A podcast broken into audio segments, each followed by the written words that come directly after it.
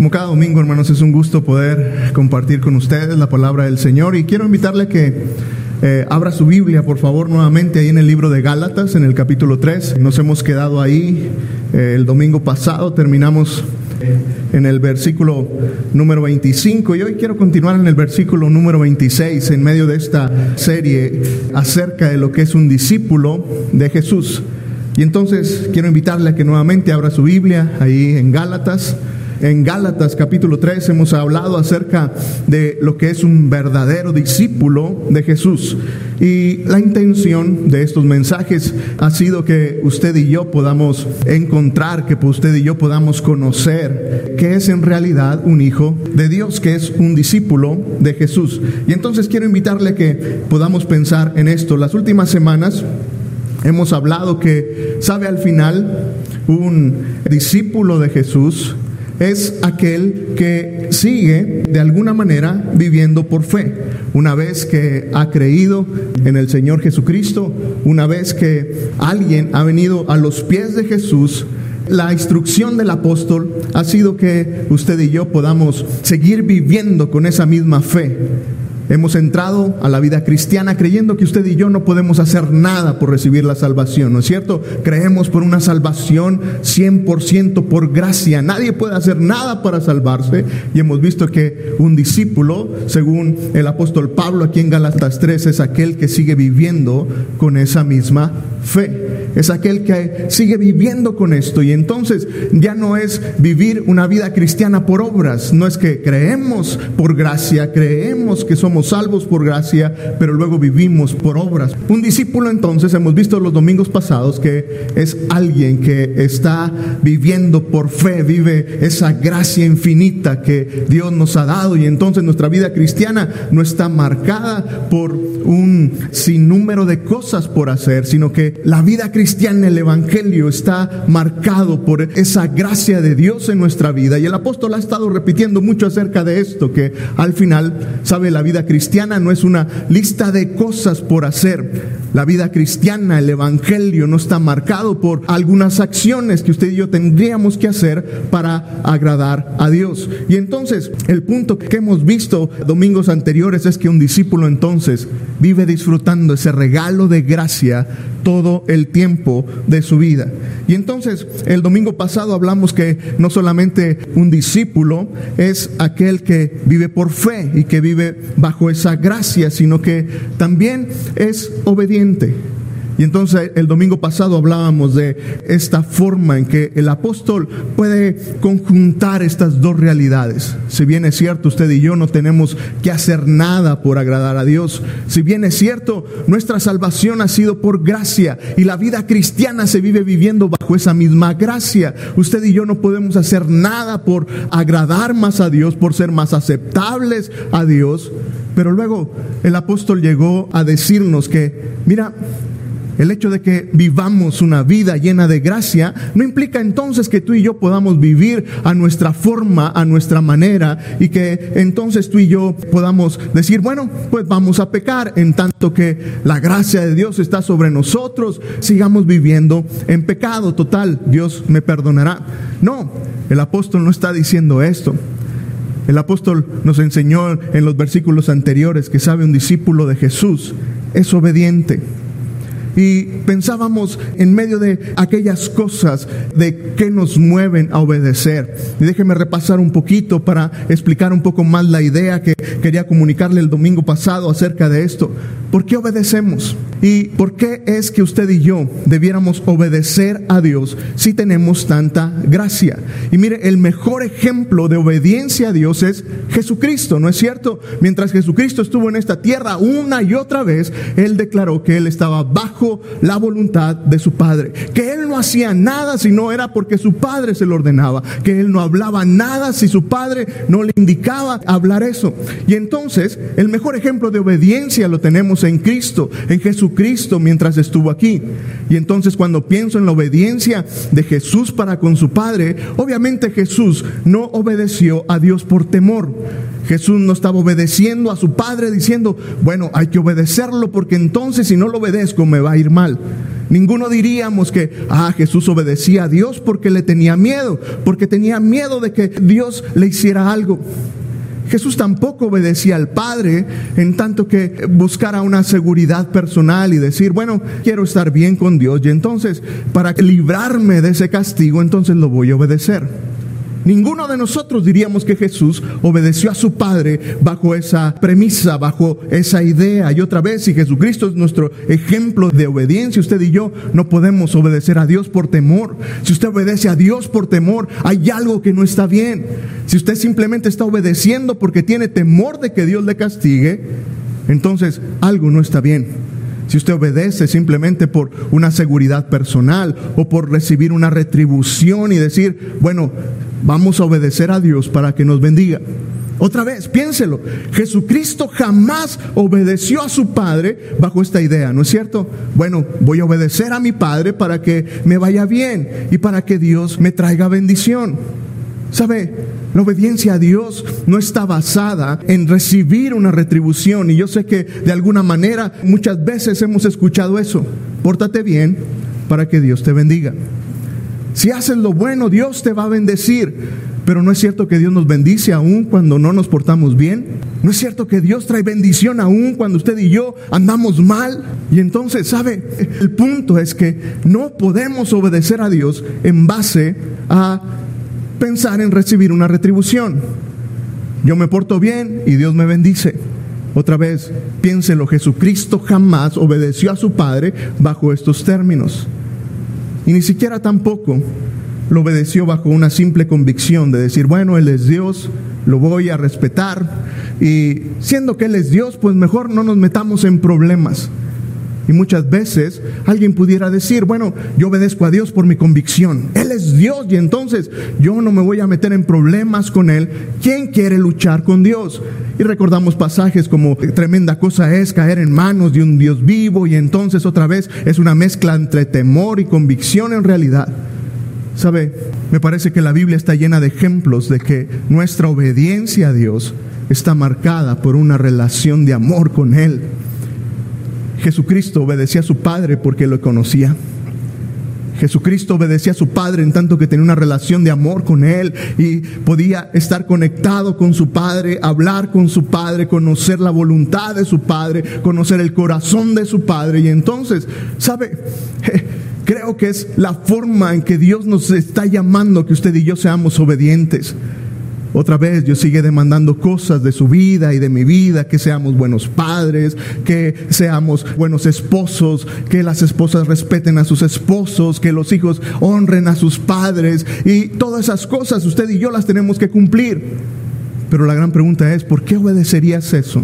Y me parece que al final, una gran enseñanza para mí la semana pasada es que, ¿sabe? Nadie podemos obedecer realmente a Dios si no tenemos una relación con Él. Usted no tiene una relación de amor con el Padre, usted no puede obedecerlo de la manera correcta. Y entonces, ¿sabe? Un discípulo de Jesús disfruta la enorme gracia de Dios, ese regalo de gracia que Dios nos da a través de la salvación. Esa libertad que usted y yo tenemos de no estar cuidando nuestras vidas en un sentido de querer cumplir para que, ah, Dios eh, esté contento conmigo. No, el Evangelio no es eso. El Evangelio trae libertad y lo hemos visto en el capítulo 1 y 2 de Gálatas. Es una enorme libertad lo que el Evangelio es.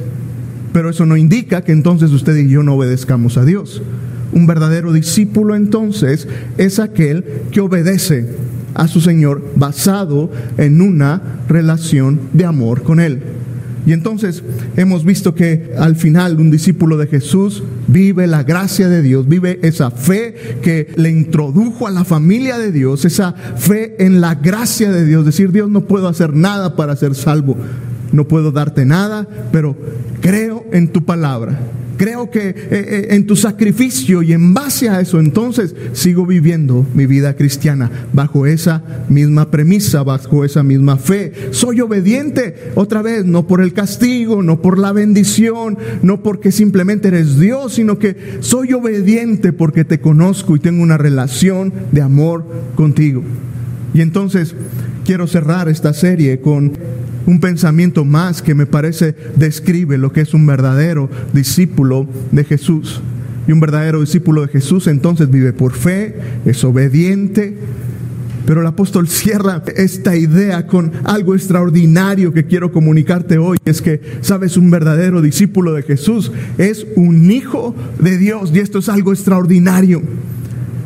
Sabes, el hecho de que el apóstol ahí en el versículo 26 escribiera estas palabras, yo creo que es extraordinario. Si tienes ahí tu Biblia, dice el versículo 26, pues todos ustedes son hijos de Dios por la fe en Cristo Jesús. Ustedes son hijos de Dios por la fe en Cristo Jesús. Y esto es algo extraordinario que tú y yo debiéramos de recordar y debiera de marcar nuestras vidas. Si eres un discípulo de Jesús, debes recordar y tener bien presente esto eres un hijo de Dios. Nota lo siguiente, no es que estemos aspirando a ser hijos de Dios. No es algo que sea en un futuro el que, ah, bueno, eres un discípulo de Jesús, entonces estás ahí para que en un futuro llegues a ser un hijo de Dios. No, es un presente, es algo que es actual, es algo que ya tenemos ahora. Si has creído en el Señor Jesucristo, si eres un discípulo del Señor Jesucristo, ahora mismo Tú eres un hijo de Dios y esto es algo extraordinario. Ahora, el punto es que tenemos que poner atención cómo es que llegamos a ser hijos de Dios. Y la clave es que llegamos a ser hijos de Dios por la fe en Cristo Jesús. Otra vez, ¿sabe? Todo mundo somos criaturas de Dios. Dios nos creó, Dios creó la humanidad y todos somos criaturas de Dios. Pero solamente aquellos, dice la Biblia, que han puesto su fe en Jesucristo se vuelven hijos de Dios. Aquellos que han decidido que Jesucristo sea el Señor y Rey de su vida son los que se convierten en hijos de Dios. Y entonces, si tú has puesto tu fe en Jesucristo, si eres un discípulo de Jesús, si eres un seguidor de Jesús por medio de la fe, entonces tú eres un hijo de Dios. Y esto debiera marcar nuestras vidas, porque sabes, no es simplemente una buena poesía en la Biblia decir, ah, soy un hijo de Dios. Es algo extraordinario saber que tú y yo somos hijos de Dios. Y el apóstol entonces en los siguientes versículos me parece nos dará una idea de lo que implica, de lo que es ser un hijo de Dios. Y si un discípulo es un hijo de Dios, yo creo que vale la pena que tú y yo consideremos lo siguiente. La primera cosa que llama la atención, que viene a mi mente y me llama la atención, es el versículo 27. Si estás ahí en tu Biblia, dice, porque todos ustedes, los que han sido bautizados en Cristo, están revestidos de Cristo. Y entonces, mira, aquí hay algo muy interesante. Un hijo de Dios es alguien que está revestido de Cristo. Y nuevamente quiero que pongamos atención en algo. Dice, los que han sido bautizados en Cristo. Y nomás quiero aclarar este punto. El apóstol está pensando, sí, en el bautismo por agua, pero más que eso, está pensando en ese bautismo del corazón, está pensando en esa fe que se pone en Jesucristo. Anteriormente el bautismo era una tradición que el ejército romano tenía y entonces quien era bautizado, quien era sumergido en el agua, lo único que decía era, ahora soy del ejército romano, pertenezco a ellos. No está diciendo el apóstol en este pasaje que el bautismo te salve. No está diciendo que vamos a ser hijos de Dios por medio de ser bautizado. Es importante bautizarnos. Si usted es un discípulo de Jesús y no se ha bautizado, es un paso de fe, es una declaración de fe importante en medio de su caminar cristiano y en medio de su discipulado, en medio de su vida cristiana. Pero finalmente, otra vez, el bautismo no nos salva. El bautismo no le da puntos a alguien para ser más santo, para ser mejor. Simplemente es aquella declaración de fe pública de decir, ahora pertenezco a Cristo. Y entonces el apóstol, su énfasis está precisamente en esto. Si usted ha creído en el Señor Jesucristo, si usted le ha entregado su vida a Cristo, entonces dice, eres un hijo de Dios y estás revestido de Cristo. Y la analogía, la metáfora del apóstol es muy interesante, ser vestidos de Cristo. Varias veces el apóstol ha usado esta metáfora de ser vestidos. Usted la encontrará en Romanos 12, en Efesios 4, en Colosenses 3 y en otros pasajes de que Dios, el apóstol inspirado por el Espíritu Santo, nos dice, vístete, vístete de Jesucristo, ponte la vestimenta de Cristo. Y entonces hay algo aquí interesante mientras pensaba en esto. ¿Cómo explicar que un hijo de Dios es revestido de Cristo? ¿Qué implica eso? Bueno, seamos muy prácticos. ¿Para qué sirve la ropa? La ropa, ¿cuál es su propósito principal? Y no es otro más que cubrir nuestro cuerpo, cubrir nuestra desnudez, ¿no es cierto? Por eso nos vestimos. Y eso me lleva a Génesis 3. ¿Sabe? Antes de que Adán y Eva pecaran, ellos estaban desnudos, recordará la narración bíblica. Pero una vez que ellos pecaron, se dieron cuenta que estaban desnudos y hubo vergüenza en ellos, ¿recuerda? Y ellos intentaron cubrirse, pero no lo hicieron bien. Y fue Dios mismo quien mató a unos animales y entonces con las pieles cubrió la desnudez de Adán y de Eva. ¿Sabe? Dios estaba cubriendo la vergüenza y el pecado de Adán y Eva. Y entonces la metáfora del apóstol tiene mucho que ver con esto. ¿Sabe? Cuando somos revestidos de Cristo, lo que Dios hace es que cubre nuestra vergüenza, cubre nuestro pecado, cubre aquello que más vergüenza nos da. Y entonces, cuando pensamos en esto, lo que está diciendo es que un hijo de Dios es revestido de Cristo, somos revestidos de su justicia, somos revestidos de lo que Él es, y esto es extraordinario. Un hijo de Dios entonces, ¿sabe? Muestra lo que Dios es. Podemos mostrar ahora la justicia de Dios. Y por eso tenemos esta realidad de que cuando Dios nos ve a nosotros, ve como si estuviera viendo a su propio Hijo, porque estamos revestidos de Él. Estamos vestidos de su justicia. Ya no es nuestra justicia, ya no es lo que usted y yo podamos hacer. Un hijo de Dios entonces tiene esto que es extraordinario, esa provisión de Dios sobre nuestra vida que nos cubre y que ahora usted y yo podemos mostrar al mundo. Nuestra ropa entonces da una imagen también. Y podemos identificar por la ropa algunas profesiones, ¿no es cierto? Y usted puede identificar un uniforme y entonces dirá, bueno, tal vez si es un uniforme militar, él es un soldado, él es un policía por el uniforme que trae. Usted puede identificar a, alguien muy bien vestido y dirá, tal vez es un médico, tal vez es un abogado. Y hay cosas que nos dicen acerca de lo que es la ropa, ¿no es cierto? ¿Sabe un hijo de Dios que es revestido de Cristo? Va por la vida mostrando esta realidad. Somos perdonados, somos justificados por Cristo y nuestra vida revela y refleja esta realidad que somos hijos de Dios, que vivimos la justicia de Dios. Mire el apóstol Pedro allá en segunda de Pedro en el capítulo 1 y 4 dice unas palabras extraordinarias acerca de esta realidad de Cristo en medio de nosotros. Dice, todas las cosas que pertenecen a la vida y a la piedad nos han sido dadas por su divino poder mediante el conocimiento de aquel que nos llamó por su gloria y excelencia. Dice, por medio de ellas nos ha dado preciosas y grandísimas promesas para que por ellas ustedes lleguen a ser partícipes de la naturaleza divina puesto que han huido de la corrupción que hay en el mundo por causa de los malos deseos. Y sabe, este es un pasaje extraordinario, difícil de entender. Dice el apóstol, ustedes son partícipes de la naturaleza divina. Y el apóstol en ningún momento está diciendo que usted y yo seamos una deidad, que seamos un Dios pequeño, como algunos pueden pensar. Pero sí está diciendo algo. Y es que sabe, es la misma idea y cuando somos revestidos de Cristo, la naturaleza de Dios está en los hijos de Dios. ¿Ha escuchado este dicho, no es cierto? Hijo de tigre, ¿qué es? Pintito. Un hijo siempre se parecerá a su padre porque tiene los mismos genes, porque tiene eso que es su padre. Y algunos no lo podemos negar por más que querramos, ¿no es cierto? Tengo la bendición de estar aquí mi papá y usted dirá, sí, sí se parecen. Pero el punto es este Sabe ser un hijo de Dios. Es extraordinario porque ahora tú y yo tenemos la oportunidad de ser como nuestro Padre que es Dios. Y un discípulo entonces tiene esta bendición y tiene esta realidad. Un hijo de Dios se parece a su Padre.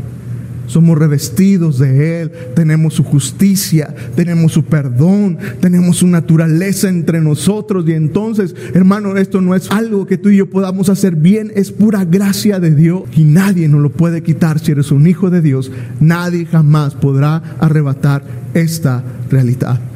Si eres un hijo de Dios, no puedes evitar parecerte a tu Padre Celestial. Y es algo que en ocasiones olvidamos. Pero el apóstol entonces avanza en su pensamiento y nos comunica esta realidad. Un hijo de Dios es revestido, se parece a su Padre, es como Él. Pero también el apóstol comienza a hablar de algunas otras características. Yo no diría qué tiene que ver con esto. Y me parece que el mensaje del apóstol es que un hijo de Dios basa su identidad en Cristo. Mire el versículo 28. Dice, ya no hay judío ni griego, no hay esclavo ni libre, no hay varón ni mujer, sino que todos ustedes son uno en Cristo Jesús. Y mire, me parece que el mensaje aquí es que un discípulo de Jesús, que es un hijo de Dios, tiene su identidad en Cristo. Muchas veces vamos por la vida poniendo nuestra identidad en tantas cosas. Y muchas veces la identidad está basada en nuestra cultura. Decir, bueno, soy mexicano y pues es lo que nos define, nuestra cultura, cómo somos, nuestra nacionalidad. Y hay gente que encuentra mucho valor en lo que ellos tienen como cultura, que encuentran su valor en su familia, en su linaje, pero el apóstol llega al punto de decir, mira, una vez que eres hijo de Dios, eso no importa. Ya no hay judío, ya no hay griego, ya tu identidad no puede estar basada en una cultura o en una nacionalidad, pero tampoco puede estar basado en un asunto de clase social, porque entonces, si te das cuenta, sigue diciendo el apóstol y dice, ya no hay esclavo ni libre. Y otra vez, a veces vamos por la vida buscando nuestra identidad en esto, en una posición social. ¿Tenemos dinero o no tenemos dinero? ¿Eres un esclavo o eres alguien libre? ¿Sabe? Otra vez, el apóstol nos lleva a esta idea de decir, cuando eres un hijo de Dios, al final eso no importa. Eso no es importante. El apóstol en alguna ocasión dijo, he aprendido a vivir teniendo mucho y teniendo muy poco. El Señor Jesucristo dijo, estén contentos si tienen lo necesario. Si tienes que comer y que vestir, pues sé feliz con eso, no necesitas nada más. Pero te das cuenta muchas veces nosotros estamos buscando nuestra identidad en nuestras posesiones, en lo que tú y yo tenemos, pero un hijo de Dios llega al punto de entender y decir, sabes, no importa si tengo dinero o no tengo, soy un hijo de Dios. Y luego el apóstol avanza un tema muy controversial en su momento y creo que en nuestro momento también. La identidad no está en el género que tú tienes. Dice, tampoco se trata de que haya varón o mujer, sino que otra vez, nuestra identidad no está en si eres un varón o si eres una mujer. Cuando el apóstol escribía esto, esto era realmente de impacto. En el momento que el apóstol escribía esto, las mujeres no tenían un valor. El valor lo tenían los varones. La mujer era algo relegado, pero en Cristo el ejemplo de Jesús fue que siempre le dio un valor extraordinario a la mujer. Y el apóstol entonces llega al punto de decir, sabes, delante de Dios todos somos sus hijos. No importa si eres un varón, no importa si eres una mujer, tienes el mismo valor. Y entonces hoy quiero que tú y yo podamos entender esto, no sin decir que no haya diferencias, obviamente hay diferencias, obviamente la cultura entre una y otra persona, hay cosas que son diferentes. Y el apóstol no está tratando de decir ahora todos nos vamos a volver judíos o todos nos vamos a volver pobres, no. Lo que está diciendo el apóstol es que cuando tú y yo encontramos nuestra identidad en Cristo Jesús, entonces, sabes, todo lo que está a nuestro alrededor no importa porque al final tú y yo somos hijos de Dios y podemos relacionarnos unos con otros y esto trae la unidad al cuerpo de Cristo de una manera interesante, importante, porque entonces, sabes, la iglesia de Cristo está formada por gente con mucho dinero, gente que no tiene tanto dinero o gente que no tiene dinero, pero puede venir a ser parte de la iglesia. La iglesia podrá estar formada por diferentes culturas, pero al final lo que va a prevalecer siempre es, sabes, somos hijos de Dios. Ahora lo que importa es eso, no importa nuestra clase social o nuestro género. Al final lo que importa es que somos hijos de Dios. Y esto entonces es algo extraordinario. Mi querido amigo, mi querido hermano, recuerda esto, si eres un hijo de Dios, tu identidad está ahí. Y no tienes por qué luchar en tratar de ganar una identidad en cualquier otra cosa. Al final, el apóstol quiere que tú y yo entendamos algo. Sabes, hay una gran, gran bendición en ser hijo de Dios. Y creo que este es el mensaje para ti, para mí esta mañana. Hermano, disfruta que eres un hijo de Dios. Mira, ve al capítulo 4 de Gálatas, a los versículos 6 y 7. Dice nuevamente, por cuanto ustedes son hijos, Dios envió a sus corazones el espíritu de su Hijo. Otra vez, ¿Sabes lo que nos identifica como un hijo de Dios? Es que el Espíritu de Dios esté en nuestro corazón. Y luego dice, ese espíritu de su hijo, el cual clama, Abba Padre. Y así que ya no eres esclavo, sino hijo. Y si eres hijo, también eres heredero de Dios por medio de Cristo. Yo simplemente quiero terminar con estas palabras para decirte lo que Dios dice acerca de lo que, lo que tú y yo somos. Somos hijos de Dios. Y el apóstol hace una definición muy buena. Ya no eres esclavo, ya no eres esclavo sino hijo. Mire, un esclavo tiene un amo, alguien que le ordena. Un hijo tiene un padre que le dirige y le enseña. ¿Qué clase de relación quiere tener con Dios? Y yo sé, se trata de ser siervos de Dios y a veces queremos vivir como esclavos y es cierto, Dios nos llama a servirle a Él, pero otra vez es extraordinario como la Biblia resalta mucho más esta imagen de que somos hijos de Dios y tú y yo tenemos que creérnosla, decir, soy un hijo de Dios. Otra vez, un esclavo tiene un amo, un hijo tiene un padre. Un esclavo siempre obedecerá por temor por obligación, porque es su obligación, él es el esclavo, él es el siervo, tiene que hacerlo. ¿Sabe un hijo? Siempre obedecerá por amor. Él es mi padre, confío en Él, Él sabe lo que es mejor para mí y entonces un esclavo obedecerá siempre por temor, pero un hijo siempre por amor. Un esclavo jamás tendrá un futuro brillante. Usted y yo sabemos lo tremendo de la esclavitud y un esclavo jamás podría tener un buen futuro. Un hijo tiene un futuro extraordinario por el legado de su padre, por lo que el padre ha provisto para él y por la visión y el corazón del padre, el hijo siempre, siempre tendrá un futuro extraordinario y brillante. Un esclavo siempre vivirá en la pobreza. Un esclavo nunca podrá tener posesiones, nunca podrá tener algo. Todo lo que el esclavo pudiera producir será de su amo, ¿no es cierto? Pero sabe un hijo, siempre gozará de las riquezas de su padre. Por eso el apóstol dice, y si son hijos, son herederos Sabes, hermano, si eres un hijo de Dios, eres un heredero de Dios en tu vida. Eres heredero de todas las riquezas de Dios en tu vida. Y no estoy hablando de riquezas materiales. No estoy hablando de que, ah, si eres hijo de Dios tienes que tener dinero y posesiones. No, porque otra vez no todos los hijos de Dios tienen eso. Pero hay algo, una riqueza espiritual que la Biblia describe que sí tenemos y que está a nuestra disposición aquí. Efesios 1.7 habla de las riquezas de la gloria de Dios. Sabes, tú y yo podemos disfrutar de la gloria de Dios en nuestras vidas, de la enorme riqueza de Dios en medio de nuestras vidas. Sabes, la Biblia habla de las riquezas de la gracia de Dios en nuestras vidas también. Y nuevamente en Efesios la palabra de Dios habla de estas riquezas de la gracia de Dios. Hermano, hoy tú y yo como hijos podemos aprovechar la riqueza de la gracia de Dios en nuestras vidas. El apóstol Pablo en Romanos 2 habla de las riquezas de la benignidad de Dios.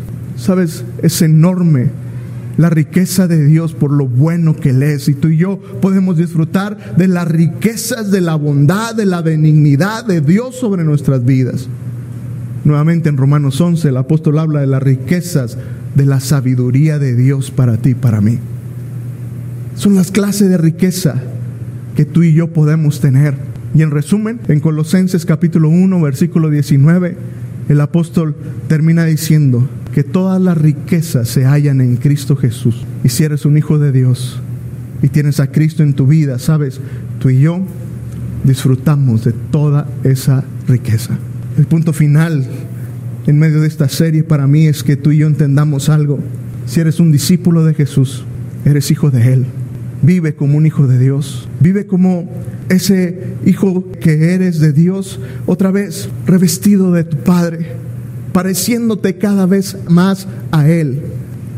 El ser un hijo de Dios otra vez no tiene que ver con ser un hijo, un hijo eh, chiple, un hijo malcriado, un hijo mimado. No, si eres un hijo de Dios, eres una persona que se parece cada vez más a su Padre en gracia, en santidad, en amor y que tenemos acceso a eso. Si eres un hijo de Dios, sabes, tú y yo podemos tener la vida de Cristo en nosotros y no es algo inalcanzable, es algo que Dios ya nos dio en tanto que somos sus hijos.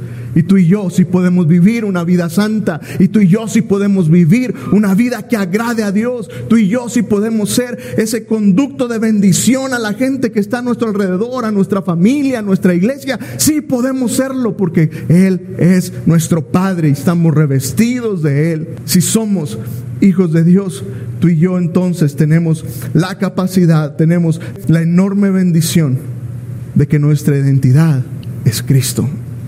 Y no importa lo que suceda a nuestro alrededor, nuestra identidad está ahí, que define tu vida hoy. Y si no, puedes decir, mi vida la define Cristo y que soy su hijo, sabes, te estás perdiendo de una enorme bendición. Porque cuando tú y yo encontramos que esa es nuestra identidad y podemos decir, Dios, sabes, al final lo que define mi vida es tu presencia en mí. Y todo lo demás sale sobrando. Porque al final lo más trascendente es que soy tu hijo. Y además, ¿sabe? Eso es algo que es eterno. Permítame terminar aquí y entonces decirle, ¿sabe? Un discípulo de Jesús es alguien que vive la gracia de Dios. Viva esa gracia de Dios. No viva su vida cristiana por obras. Disfrute la gracia de Dios al máximo. No permita que nadie le robe el gozo de ser un hijo de Dios imponiendo carga sobre su vida. Si es un discípulo de Jesús, sea obediente por amor a su Señor. Búsquelo todos los días, doble su rodilla delante de Él y eso traerá obediencia real al Señor. Obedézcale en todo y encontraremos esa bendición de la relación con nuestro Padre de una manera extraordinaria y disfrute ser un hijo de Dios. Disfrútelo al máximo. Y vayamos por la vida con gozo y alegría diciendo, Dios, soy tu hijo. No hay nada mejor que me pudiera pasar en la vida que ser tu hijo. Disfrútelo. Vivámoslo al máximo y que el mundo, al ver eso, cuando el mundo pueda ver esta realidad, que la gente diga, yo quiero ser como tú, quiero tener lo que tú tienes. Yo también quiero ser un hijo de Dios, quiero tener esa libertad, quiero tener esa bendición, quiero tener ese gozo en mi vida. Y entonces, ¿sabe? Cuando usted y yo vivamos esto y reflejemos lo que verdaderamente es un discípulo, que es un hijo de Dios, entonces estoy seguro que muchos querrán vivir lo mismo que usted y yo tengamos. Oro porque usted y yo podamos hacerlo y podamos vivir esto. Permítame orar y terminar. Dios, Gracias por tu palabra. Te amamos, bendito Padre, y queremos, Señor, agradecerte que tú seas nuestro Padre. Hoy celebramos a nuestros padres terrenales y es extraordinario. Es una enorme bendición, Señor, aquellos que aún tenemos a nuestros padres entre nosotros.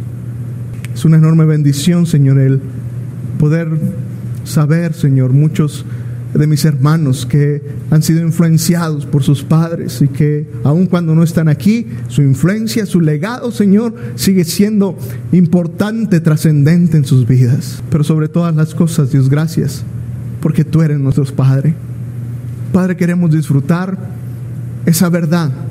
Queremos disfrutar, Señor, el ser seguidores tuyos que viven la verdad de ser tus hijos. Padre, enséñanos a ser hijos tuyos que viven en la libertad que el Evangelio nos ha traído. Enséñanos a ser hijos obedientes, otra vez, Señor, basados en esa relación de amor contigo. Enséñanos, Dios, a disfrutar el ser tus hijos, mientras entendemos que hemos sido revestidos de ti, Padre, que tu presencia, tu justicia, tu naturaleza, Dios, por tu gracia está en nosotros. Padre, gracias, infinitas gracias por darnos esa posibilidad. No lo merecíamos, Dios, pero tú nos permites ser tus hijos hoy. Padre, te amamos, te agradecemos que seas ese buen Padre en nuestras vidas. Dios, ahora enséñanos a disfrutarlo. Nuevamente, Padre, gracias por tu palabra que nos inspira, que nos anima. Y Dios, oro porque no olvidemos esta verdad y que podamos seguir viviendo lo que resta de esta semana, seguir pensando en esa enorme verdad. Soy tu hijo. Y que eso defina, Señor, cómo vivamos, que eso defina, Señor, nuestra fe, que eso defina, Señor, nuestro gozo en medio de cada situación de la vida que tú nos permitas vivir. Te amamos, Dios, y te damos gracias en Cristo Jesús. Amén. Dios les bendiga, hermanos.